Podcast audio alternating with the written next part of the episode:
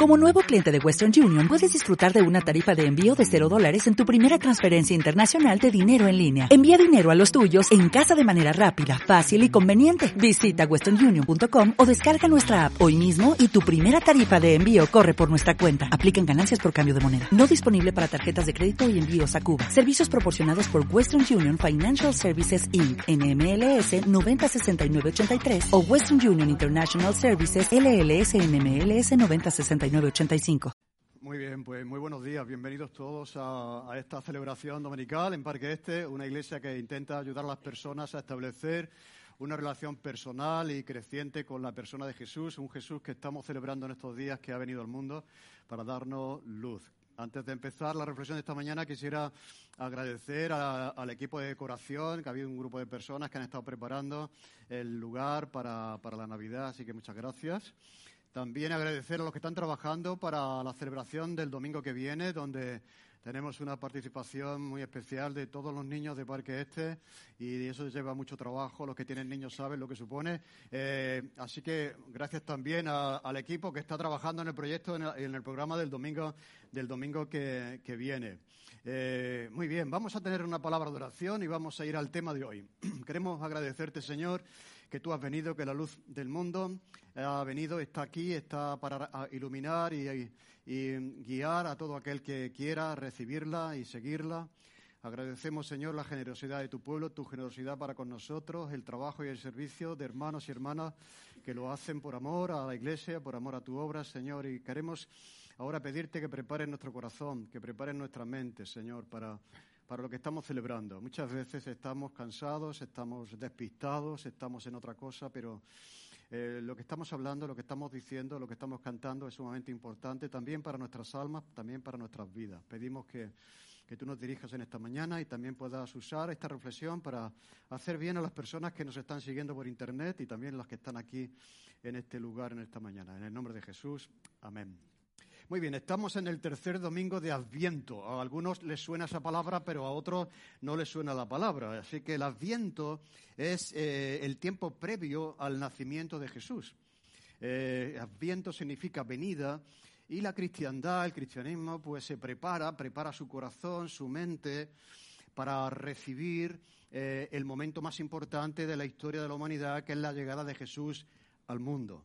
Por lo tanto, eh, los cristianos, los cristianos eh, celebran el Adviento, aunque no es una tradición muy española, pero sí es una tradición eh, de Europa, de Centro Europa y también otras partes del mundo, pero que nosotros quisiéramos esta mañana recordar y, también recuperar la celebración del Adviento como un tiempo de prepararnos personalmente, familiarmente, espiritualmente, para la llegada y el nacimiento de Jesús en ese día que celebramos, el día 25, el día de la Navidad. Es una tradición que creo que es muy bonita, eh, que tenemos que recuperar si la hemos perdido los cristianos españoles, porque ha sido sustituida por el Black Friday. O sea, la gente en este momento aquí en España no está preparándose para, para el día de Navidad, está preparándose para, para la cena de Navidad.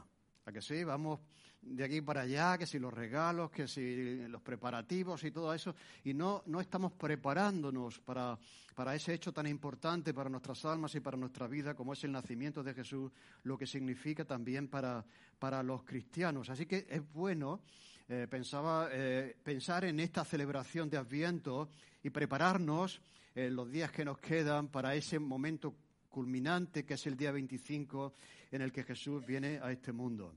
Y no lo vamos a hacer el día 25 de manera improvisada, sino que, que nos vamos preparando domingo tras domingo para ese momento en el que ya estamos, nuestros corazones, nuestras mentes están ya preparados para reflexionar y profundizar en el día de la Navidad.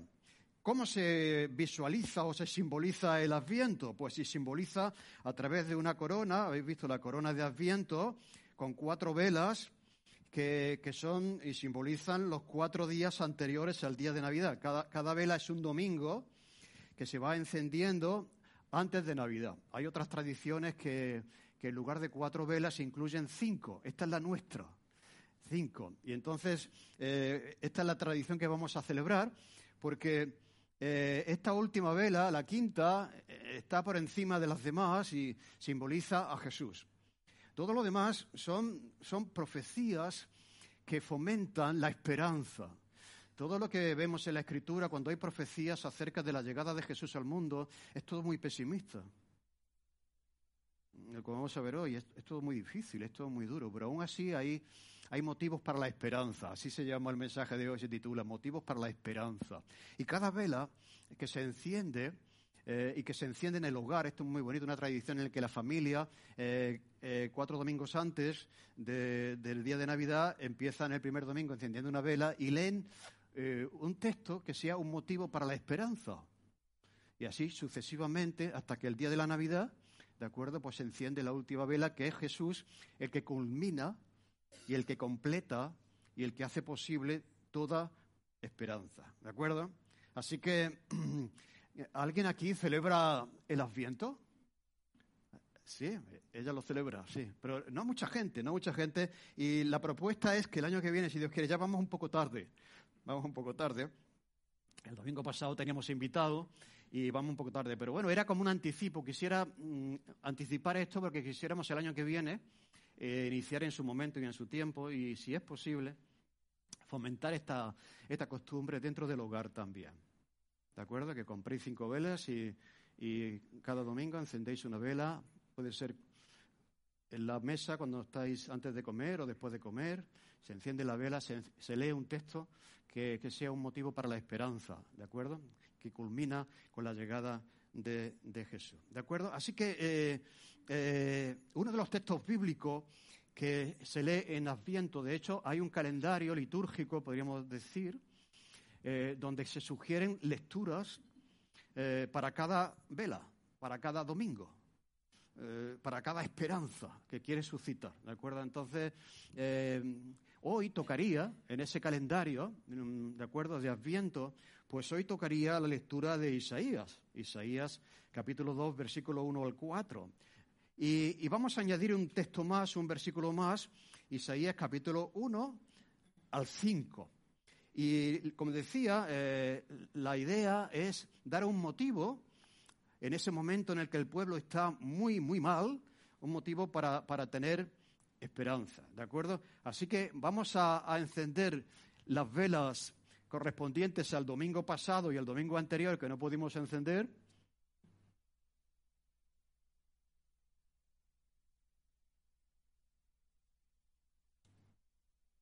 Y vamos a encender esta última vela mm, en base a la esperanza que nos transmite el profeta Isaías en el texto que vamos a leer. Dice lo siguiente. Lo que vio Isaías, hijo de Amoz, acerca de Judá y de Jerusalén, acontecerá en lo postrero de los tiempos, que será confirmado el monte de la casa del Señor como cabeza de los montes, y será exaltado sobre los collados, y correrán a él todas las naciones, y vendrán muchos pueblos y dirán, venid y subamos al monte del Señor, a la casa del Dios de Jacob, y nos enseñará sus caminos, y caminaremos por sus sendas, porque de Sión saldrá la ley, y de Jerusalén la palabra del Señor. Y juzgará entre las naciones, y reprenderá a muchos pueblos, y volverán sus espadas en rejas de arado, y sus lanzas en hoces, no alzará espada nación contra nación, ni se adiestrarán más para la guerra venid, oh casa del Señor, y caminaremos a la luz del Señor. Mira, este es un texto profético por excelencia del libro de Isaías, que ese texto está en el muro de Isaías que se encuentra en Nueva York, en frente de la ONU.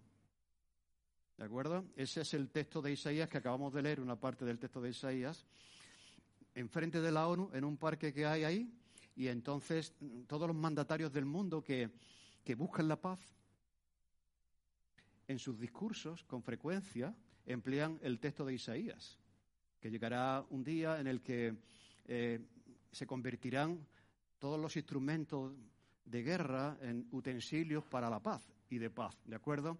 Entonces, ese texto está, está ahí y, y, lo llaman, de hecho, el muro de Isaías y cita Literalmente, volverán sus espadas en rejas de arado y sus lanzas en hoces. No alzará espada nación contra nación, ni se adiestrarán más para la guerra. Mira, esta frase de Isaías eh, es una expresión del anhelo universal de todos los pueblos y del ser humano de que vivamos en un mundo sin guerra. ¿No? O sea, entre otras cosas, entre otras cosas, algo que anhelamos es vivir en paz. ¿No? Y que cesen las guerras en el mundo. Y los políticos, los estadistas que dan sus discursos en la ONU, pues utilizan eh, este texto, mientras que siguen habiendo más de 10 guerras activas en este momento. O sea, la prensa habla de Ucrania, que es una tremenda guerra, pero hay otras muchas que están en este momento activas en el mundo. ¿De acuerdo? Por lo tanto, quiere decir que la profecía de Isaías no se ha cumplido todavía. Porque todavía estamos en guerra y, hay guerras por el mundo, más de 10 guerras activas en el mundo. Pero ¿por qué eso? Porque desde que Caín, os acordáis, mató a Abel, el mundo sufre violencia y parece que es adicto a la guerra. Ah, que, el ser humano tiene sed de guerra. Y ahora estamos, como decía, en la guerra eh, provocada por la invasión rusa, que además incluye una amenaza nuclear. Yo no sé, quizás estamos muy, muy confiados, pero, pero ninguna guerra como esta en la que se está utilizando ya el argumento, oye, cuidado que puede haber un, un uso de nuclear, ¿no? De armas nucleares. O sea, que es que, es decir, que existen muchas guerras, pero está mm, con amenaza de una guerra, de una guerra nuclear. ¿De acuerdo? Así que todavía, a la luz de esto, de esta realidad, eh, estamos en el tiempo de las espadas, de las lanzas y del adiestramiento. Dice que no se van a adiestrar más para la guerra. Me llama la atención también que España, el ejército español, está adiestrando, preparando, capacitando a soldados ucranianos para que vayan a Ucrania y, estén mejor preparados, entrenados. O sea, todavía seguimos, el mundo sigue entrenando a la gente para la guerra. Por lo tanto, esto todavía no se ha cumplido. El profeta, sin embargo, el profeta Isaías nos presenta un futuro de esperanza, ¿de acuerdo? también, o sea, podríamos encontrar muchos motivos de esperanza cuando leemos la profecía del Antiguo Testamento y, nos faltarían velas para, para ilustrarlos, esos motivos, pero uno de ellos, sin duda, es este, es vivir y cuándo será eso en el que por fin cesen las guerras y vivamos y vivamos en paz. ¿Quién no desea eso? ¿Quién no anhela eso? Un mundo sin guerra. ¿Cómo se va a cumplir esta, esperanza, esta profecía?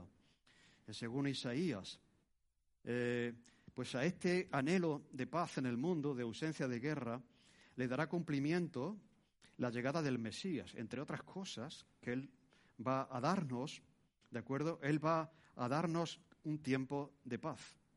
Y más adelante en el libro de Isaías se habla de que el Mesías traería ese anhelo de paz que el ser humano tiene desde el principio de los tiempos.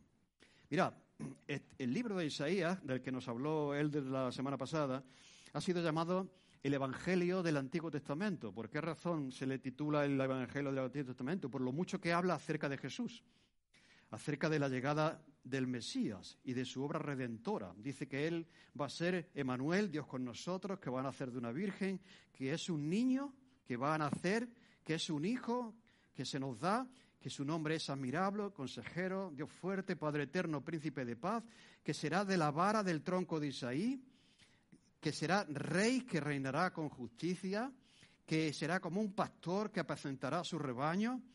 Es el siervo de Dios en el cual el Padre tiene en él contentamiento, va a ser balón de dolores, va a sufrir, va a ser como un cordero que va a ser llevado al matadero. Todas esas son profecías que hacen mención a Jesús, al Mesías, al siervo sufriente.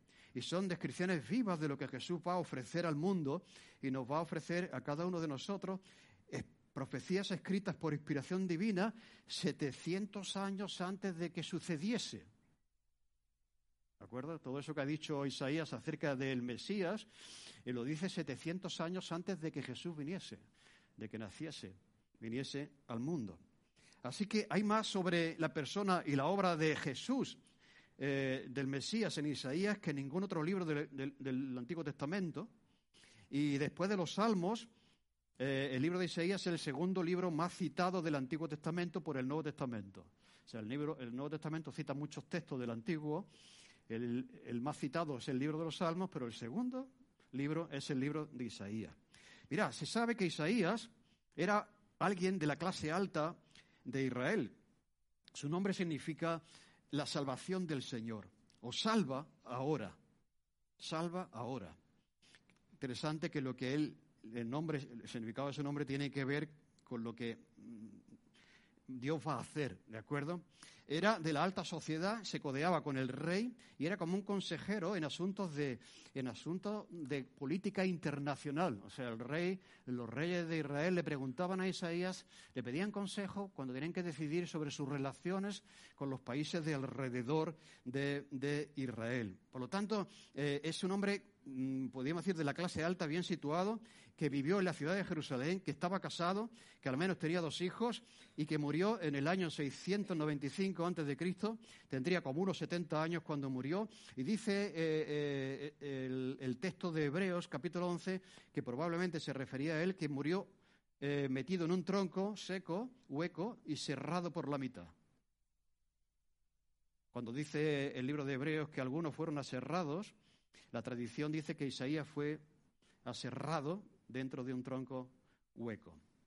Así que por Isaías capítulo 1, versículo 1, si vamos ahí, dice visión de Isaías, hijo de Amoz, la cual vio acerca de Judá y de Jerusalén en días de Ucías, Jotán, Acaz y Ezequías, reyes de Judá.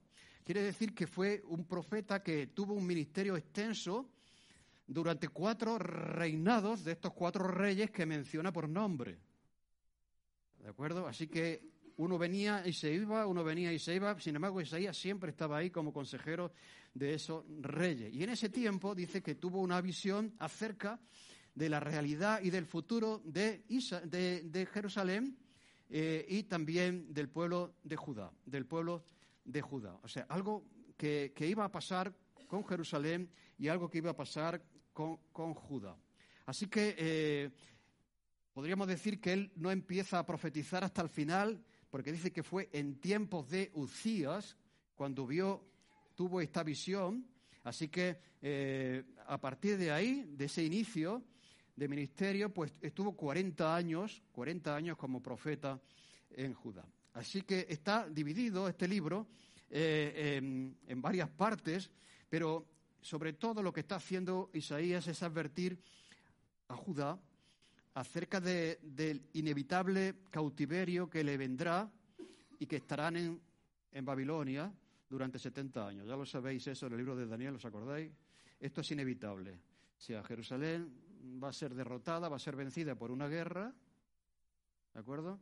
Y van a, van a ser llevados todos al exilio eh, por Nabucodonosor el rey de Babilonia. ¿De acuerdo? Así que él está advirtiendo de que eso va a pasar cuando, cuando todavía no había pasado. Jerusalén iba a ser asediada. ¿Y por qué? Por la decadencia moral y espiritual en la que vivían. O sea, o sea esto, es, esto es así. O sea, la obediencia trae bendición, la desobediencia, en todos los sentidos, trae problemas. Esto es un principio universal no esperes que te vaya bien si estás en desobediencia. La obediencia trae bendición. Y ese es un principio que encontramos en el Antiguo y en el Nuevo Testamento. ¿De acuerdo? Si tú eres obediente, te va bien. Eres desobediente y prepárate. Prepárate para los problemas que te vendrán por causa de tu, desobediencia. Pero, pero ya había llegado el punto en el que era inevitable eh, que Israel fuese derrotada y fuera llevada al cautiverio, y ese cautiverio precisamente se inició por una invasión babilónica y por una tremenda guerra. Y sin embargo, Isaías está hablando de un futuro sin guerra. Esa es la esperanza que él está alentando, que va a haber un momento en el que no va a haber guerra. Así que esta profecía que él está haciendo aquí, que hemos leído antes, se llama profecía predictiva. ¿Por qué? Porque predice el futuro. Eh, así que en este caso está prediciendo eh, este asedio por parte de Babilonia 150 eh, años antes de que pasara. Por eso es muy interesante. Bueno, pues, ¿por qué vosotros creéis la Biblia? ¿Por qué vosotros leéis la Antigua? Mira, es que hay un argumento Mm, que esto es mm, sumamente de mucho peso. O sea, ¿cómo una persona puede decir que dentro de 50 años esta ciudad va a ser rodeada, va a ser asediada por una potencia que todavía no existía, ¿de acuerdo? Y que todo, toda la ciudad va a ser llevada presa a Babilonia, fuera de su país. ¿Quién puede, quién puede decir eso? Y que luego que acierte. Porque leerte la mano te la leen y te echan las cartas y todo este tipo de cosas, ¿me entendéis? El horóscopo y estas cosas. Pero esto es, esto es la profecía predictiva. Es, es, que Dios es el que está, y esto es muy bonito, porque a pesar de todo, Dios quiere dar información a su pueblo. O sea, a pesar de todo lo que viene, de todo lo que viven, Dios no quiere dejarles sin esperanza. Dice, mira, ahora esto es inevitable, esto va a pasar por vuestra culpa. ¿Os acordáis de Nehemías, que está ya al final del exilio y está llorando porque sabe que Jerusalén está destruida, consumida por el fuego? La ciudad quedó completamente arrasada. Pero aún así Dios tenía previsto que, que un remanente de su pueblo volviese del exilio y reconstruyese la ciudad de Jerusalén y su templo. Por lo tanto, la profecía predictiva que habla de, de cautiverio, pero también habla de una restauración futura bajo un rey que se llamará Ciro. Ciro fue el rey eh, persa que, ganó a, Nabucodonosor, que vino después de, Nabucodonosor. Este fue el que dio libertad a, Israel para que volviese a su tierra y construyese la ciudad, el templo y recuperase su culto y sus celebraciones religiosas. Entonces él le menciona por nombre. ¿Cómo sabía Isaías 150 años que pasase, que el imperio babilónico también caería, que surgiría un nuevo imperio, el imperio persa, y que este rey sería favorable a que el pueblo de Israel volviese a su tierra. Pero siendo aún así, eso como fue, no se cumple la promesa de Isaías en ese momento. No se cumple en ese momento. Dice lo que vio Isaías, hijo de Amoz, acerca de Judá y de Jerusalén. Esto es lo que ve el profeta sobre el futuro de Judá, y ya vimos el otro día, el domingo pasado, que tuvo una visión de Dios y esto le transformó como persona y le envió. ¿A quién enviaré? Eh, Señor, eh, envíame a mí, heme aquí, envíame a mí. ¿Cómo puedes tener una visión de Dios, amor a Dios, si no estás dispuesto a, que Dios te use, te envíe allí donde Él quiera enviarte? Así que, eh, junto con esas visiones, dice que lo que Él vio acerca, en este caso ya, de Judá y de Jerusalén es lo que ve sobre el futuro que le queda, que le espera a la ciudad de Jerusalén y también a todo el pueblo de Judá, porque el, reino del norte ya había sido llevado preso también, había sido destruido. Entonces, lo que está diciendo aquí Isaías son malas noticias, o sea, que, están a punto de sufrir una guerra que va a terminar con un cautiverio de 70 años, o sea, ¿entendéis? Son malas noticias. y él vio, sin embargo, un futuro de esperanza un futuro mejor para el pueblo. ¿Cómo vio eso él? Pues a través de una visión, dice el texto, eh, eh, que relata esas visiones que él tuvo, las relata a lo largo de los primeros seis capítulos del libro, menciona todas esas visiones que recibió del Señor. Esto concuerda con lo que dice Hebreos capítulo 1, versículo 1, que Dios, habiendo hablado muchas veces y de muchas maneras en otro tiempo a los padres por los profetas, podemos poner ahí a Isaías, y la manera en que Dios habló a Isaías, ¿de acuerdo? Fue a través de visiones, a José a través de sueños, era la manera en que Dios daba información, una información de esperanza para el futuro de su pueblo, ¿de acuerdo? A través de sueños y visiones, pero ya eso ya ha quedado, podríamos decir, anticuado. Ya Dios en estos postreros días ya nos habla a través de su palabra y nos habla a través de su Hijo. Pero en aquel tiempo Dios seguía utilizando diversas formas y maneras, porque la Biblia no estaba completada, para hablar a su pueblo, para dar esperanza a su pueblo, a pesar de la situación difícil en la que, se encontraban. Así que acontecerá, dice, en lo postrero de los tiempos. está definiendo aquí cuándo va a ser eso que va a decir que va a pasar, en lo postrero de los tiempos. Pero vamos a ver cuándo ocurrirá, al final de los tiempos. No nos dice cuándo será, en el año 2050, eh, o 2070 o en el año 3000, no dice eso, pero el contexto, si somos observadores, nos va a decir eh, cuándo va a ser eso. ¿De acuerdo? Si vamos al texto de Isaías, nos va a decir, vamos a encontrar pistas para ver cuándo va a ser eso. No puede ser en el tiempo de Ciro, ¿de acuerdo? Esa restauración, esa, esa ausencia de guerra en la que van a convertir sus espadas en arados, no puede ser con esa liberación de Ciro porque después hubo guerra. Tampoco puede ser con la venida del Mesías, porque después sigue habiendo guerras, ¿o no? Así que no se refería aquí Isaías a la venida del Mesías, eh, porque después de la venida de Jesús eh, sigue habiendo guerras. Tampoco puede ser hoy, eh, en el año 2022, porque, porque sigue, habiendo, sigue habiendo guerra, ¿o no?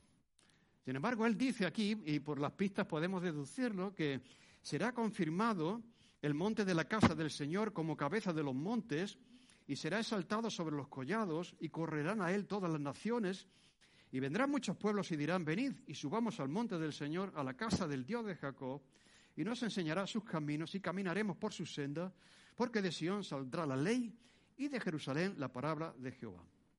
Son las pruebas que nos da aquí el Señor a través de Isaías para que sepamos cuándo será eso, del cese de las guerras. ¿De acuerdo? ¿Cuándo será eso? Dice que será cuando el monte de la casa del Señor sea confirmado como cabeza de los montes. Y será exaltado ese monte sobre todos los montes, estará por encima de todos ellos. Y a esa ciudad correrán todas las naciones y también vendrán muchos pueblos y dirán, subamos a la casa del Señor, a la casa del Dios de Jacob, y nos enseñará sus caminos, y caminaremos por sus sendas, porque de Sión, de Jerusalén, saldrá la ley, y de Jerusalén saldrá la palabra del Señor. Así que todas las naciones reconocerán la supremacía de Israel, la supremacía del Dios de Israel y de la supremacía de la palabra del Dios de Israel.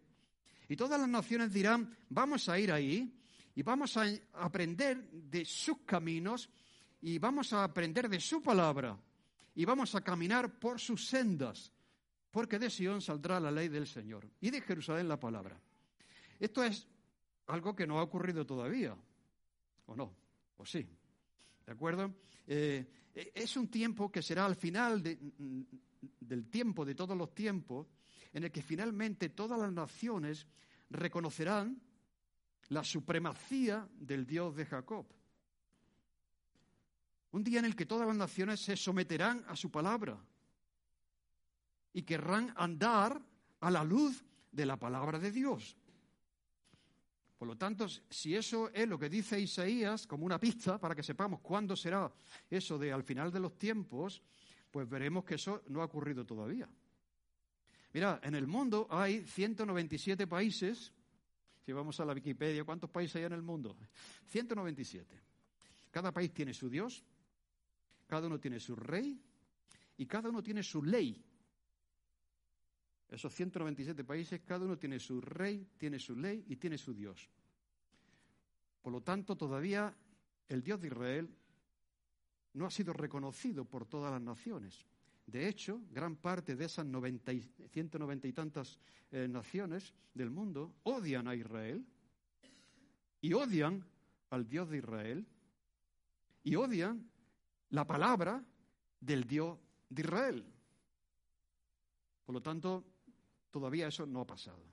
Todavía eso no ha ocurrido. Entonces, ¿a qué se refiere Isaías? Está hablando del reino milenial, un periodo de mil años eh, en el que finalmente Dios va a reinar eh, sobre todos los reinos. Es la profecía de Daniel, ¿os acordáis? Que vendrá una piedra y destruirá toda la imagen y ya cesarán eh, los reyes y el reinado de los hombres para dar lugar al reino de Dios. Mirad las predicaciones del libro de Daniel. ¿De acuerdo? Pues es un periodo final de los tiempos, al final de los tiempos, en el cual Dios gobernará sobre todos eh, durante mil años. Y ese gobierno de Dios será el gobierno, ya habla del monte, se refiere al gobierno de Dios que estará por encima de los montes, que son los reinos del mundo, ¿de acuerdo? Los, los, gentiles, los judíos, todos los pueblos, y todos ellos, todos esos montes se someterán al monte, al reinado de Dios, y todos los pueblos reconocerán al Dios de Israel y harán su voluntad desearán al Dios de Israel y vendrán a Israel porque de ahí sale la palabra de Dios y querrán obedecer lo que Dios está diciendo. ¿Quién no quisiera vivir ahí? En ese periodo de tiempo de mil años en el cual finalmente todos los reinos, todos los reyes se someterán al reino por excelencia de Dios. Y dice en el versículo 4 que juzgará entre las naciones y reprenderá a muchos pueblos y solamente después de ese juicio, de ese, de ese, habla de juicio, juzgará a todas las naciones y reprenderá a muchos pueblos. Solamente después de ese juicio dice que los hombres volverán sus espadas en rejas de arado y sus lanzas en hoces, y no alzará espada nación contra nación, ni se adiestrarán más para la guerra. Tremendo. ¿Qué, ¿Qué, motivo de esperanza es para encender una vela? Sí, eh, estamos pasando por un mal momento, pero esto no es el fin. A los cristianos y al mundo le espera algo mejor de lo que ha tenido hasta aquí. El día en el que finalmente todos los pueblos se sometan al que está por encima de los montes, a la ley del Señor, y todos los pueblos reconocerán que el Dios de Israel es el Dios de Jacob. ¿De acuerdo? Eh, no habrá fin hasta que de, la guerra hasta que Dios juzgue y reprenda y finalmente reino. Y eso va a pasar eh, al final de todos los tiempos. El anhelo que tenemos de un, vivir en un mundo en paz, yo digo que todos los anhelos del ser humano realmente señalan a una realidad. Cuando decía que Dios ha puesto eternidad en el corazón del hombre, ¿por qué razón existen tantas religiones? ¿Por qué el hombre es crédulo? ¿Por qué el hombre es religioso? Por eso, Dios ha puesto en el corazón del hombre eternidad. ¿Y por qué nadie quiere morirse? Porque no hemos sido creados para morirnos, hemos sido creados para vivir eternamente. O sea, todos esos anhelos que el anhelo de felicidad, de justicia, de paz, todos esos son velas a las que dará cumplimiento la llegada del Mesías. Se quiero decir que tenemos un futuro esperanzador para los hijos de Dios. Esto no es el fin, esto no es el fin. Pero sin embargo, fijaros, en esa lectura que se lee hoy se olvida el versículo siguiente, el versículo siguiente, que, que dice, venid, oh casa de Jacob, y caminaremos a la luz del Señor. O sea, a la luz de todo eso. ¿Qué es lo que tenemos que hacer? ¿Cuál debería ser la respuesta de Isaías a esa profecía predictiva y también llena de esperanza, dando un motivo de esperanza, de que ahora van a ser derrotados por la guerra, pero llegará un día en el cual se convertirán los instrumentos de, guerra en utensilios de paz. Y ya no habrá más entrenamiento para los soldados, para la guerra. ¿Cuándo, ¿Cuándo será? Ya lo hemos visto. ¿Qué debemos hacer a la luz de eso? ¿Cuál debería ser nuestra respuesta? ¿Y cuál debería ser tu respuesta y mi respuesta? sea cual sea la situación en la que estemos ahora. Curioso, esto es un misterio. ¿Por qué hay pueblos que en este momento están en guerra y nosotros estamos disfrutando de una paz tremenda? ¿Por qué hay pueblos que, tienen escasez y nosotros disfrutamos de abundancia? No lo sabemos. Esto es un, esto es un misterio, ¿no? ¿De acuerdo? Pero sea como sea, o sea cual sea la situación en la que estemos, eh, siempre hay una profecía predictiva del Señor para su pueblo. Eh, diciendo que hay un futuro mejor, que hay esperanza, ¿de acuerdo? La esperanza de un mundo sin guerra, de un mundo en paz, que empezará a traer ya la persona del Mesías. Entonces, ¿qué es lo que tenemos que hacer? Andar desde ahora mismo a la luz del Señor. O sea, iban a entrar en una guerra y lo que le está diciendo Isaías, mira, empieza ya a hacer lo que tienes que hacer. Empieza a hacer lo correcto. Empieza a vivir a la luz de la palabra de Dios.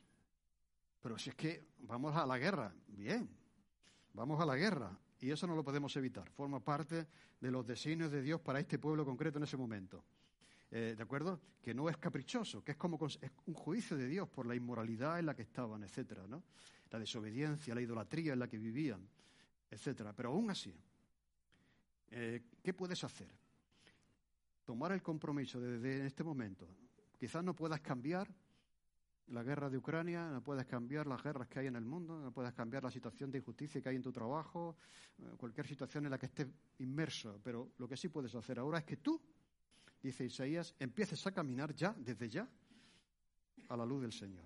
No tienes que esperar a que llegue el milenio para someterte a la soberanía y al reinado de Dios y su palabra. Puedes empezar ahora, puedes empezar ya. Así que al final hace un llamado muy interesante porque, fijaros, nos encanta la, profecía predictiva, ¿no? O sea, hay gente que esto le apasiona y, hablaría continuamente de esto, de, las profecías que hablan del fin del mundo, y etcétera, etcétera, ¿no? Pero, mirad, toda profecía predictiva tiene el propósito, eso lo veréis en todos los lugares donde hay profecía, no de satisfacer nuestra curiosidad acerca del momento concreto, del año concreto en que esto va a suceder, sino la finalidad de la profecía es que cambiemos nuestra conducta ahora, a la luz de lo que va a venir después. ¿Entendéis? ¿De qué vale que diga, oh, el Señor va a venir, va a venir? Pero, y esto va a ser, puede ser, no sé qué, puede ser. ahora mismo, ahora mismo hay un anticristo, ¿qué fulanito?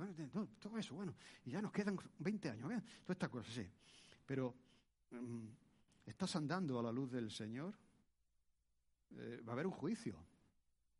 Y esto es inevitable. ¿eh? eh ¿Vosotros pensáis que Dios sería justo si al final no hubiese juicio. Yo sé que esto cuando se habla del juicio, oh, esto, Dios, pero es que Dios, Dios no puede ir, no puede contradecirse.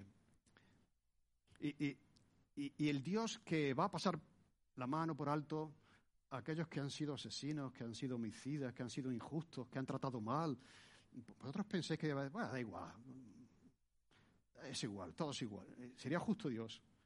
E, e, el, tema del juicio es algo que no nos gusta, pero es que es inevitable. Bueno, de hecho está siendo inevitable, porque muchas veces eh, eh, nos atraemos el juicio sobre nosotros por nuestras malas decisiones. No es la culpa de Dios. Es que has tomado una decisión que te ha metido en un lío y ha causado sufrimiento a ti y a los demás, ¿me entendéis? Y de alguna manera eso es un juicio contra una conducta incorrecta, contra una desobediencia, etcétera, etcétera, etcétera. Así que la profecía no pretende llenar nuestra cabeza de información, sino lo que pretende es, es que, que cambiemos nuestra vida, que empecemos ya desde este momento a vivir a la luz de lo que vendrá. Y ya que, ya que va a pasar lo que va a pasar, dice Isaías, y es inevitable, empieza a Israel a caminar a la luz del Señor desde este momento. ¿Y sabéis quién hizo caso de esto?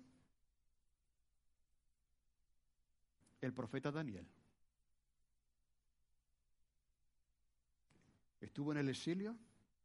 ¿Sabéis que muchos de los que fueron eh, se adaptaron a la cultura babilónica? Abrieron tiendas y negocios en Babilonia. Sus hijos se casaron con las hijas de los babilonios y renunciaron al Dios de Israel. Por eso cuando Nehemías quiere ir a reconstruir Jerusalén, había muy poca gente. Porque se habían, ¿recuerdas? Se habían, se ¿cómo se dice la palabra? Se habían, ¿eh? Se han mezclado, se habían hecho uno con, la cultura, con la religión. Entonces, Daniel, Daniel empezó desde ya a vivir a la luz de Jehová. Así que, eh, ¿cómo lo hacemos nosotros hoy? Pues siguiendo aquella luz verdadera que alumbra a todo hombre, venía a este mundo. Fijaros, dice, dice, dice Isaías que andemos a la luz del Señor y dice, puede uno decir, bueno, pero ¿y cuál es esa luz? Para que la siga. Y ahora dice aquí Jesús que yo soy la luz del mundo, el que me sigue. Amigo, esta era otra, otra velita que había que encender. Esa luz que la humanidad necesita, eh, eh, esa luz que alumbra a todo hombre, es Jesús. Venía a este mundo. Y Jesús mismo dijo de sí mismo, entre tanto que estoy en el mundo, luz soy del mundo. Y otra vez les habló diciendo, yo soy la luz del mundo, el que me sigue no andará en tinieblas, sino que tendrá la luz de la vida. Por lo tanto, seguir a Jesús hoy significa, para Isaías, caminar a la luz de Jehová. O sea, si Isaías estuviera aquí, ¿de acuerdo? Y nos viese seguir a Jesús, eh, él diría, esto es lo que yo quería decir. Todavía aquella gente no podía seguir a Jesús porque todavía no se había hecho hombre, no estaba en el mundo. Pero sí podía seguir a los profetas y al mensaje de los profetas. Pero ese, ese mensaje, también los profetas señalaban a Jesús. Y ahora que está aquí, venid pues y caminemos a la luz, a la luz de Jesús. Por lo tanto, eh, seguir a Jesús significa mm, obedecer a Isaías, pasar de las tinieblas a la luz y pasar a tener una luz que es vida eterna. Así que termino con una frase que dice lo siguiente, seguir a Jesús a la luz del profeta Isaías es vivir con esperanza. Es vivir con esperanza. Es vivir también a la espera. La esperanza significa esperar. Y el cristiano siempre está esperando algo. Debe estar esperando algo. ¿De acuerdo? Algo mejor de lo que tiene en este momento. Significa vivir bajo la certeza de que existe un mañana mejor. Ni las alegrías fugaces de este mundo, ni las tristezas duraderas tienen la última palabra en nuestra vida, ni las de los pocos, ni las miserias de los muchos se mantendrán así por siempre, ni las guerras, ni las injusticias de los hombres. Creer en Jesús es creer en el que triunfó de la sobre la injusticia, y el triunfo de la justicia sobre la injusticia, el triunfo del amor sobre el odio y de la paz sobre la guerra. Así que caminar ahora a la luz del Señor es caminar ahora a la luz de Jesús. Así que si no conoces a Jesús, si estás buscando la verdad, yo te animo a que consideres a Jesús. Consideres al Jesús de los Evangelios y verás cómo de él se desprende luz. Esa luz que tú siempre has estado buscando sin saber, pero que finalmente descubriste que se encontraba en Jesús. Y para aquellos que le conocen, sea cual sea la circunstancia que tengan que vivir o por la que tengan que pasar, algunos prosperidad, otros necesidad, algunos guerras, otros paz. Anda ahora a la luz del Señor.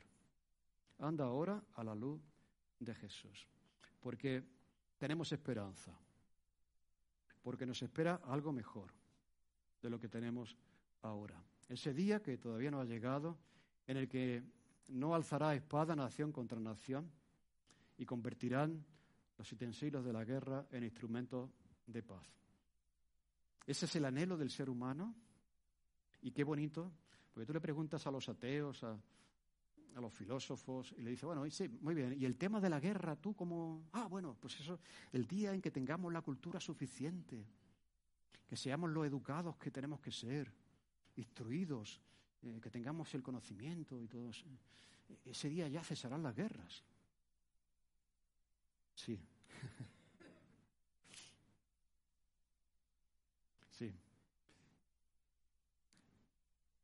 El cristianismo da respuesta a eso, a otro de los anhelos del corazón humano. ¿Y qué pasa con la guerra? ¿Cuál es su origen? ¿Por qué?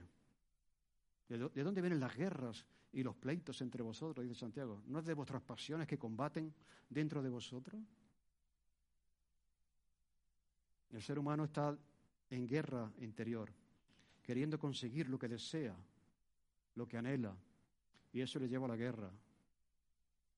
Sin embargo, eh, Isaías no estaba apuntando hacia adentro del corazón del hombre, sino que estaba apuntando hacia afuera, a la luz no de ti mismo.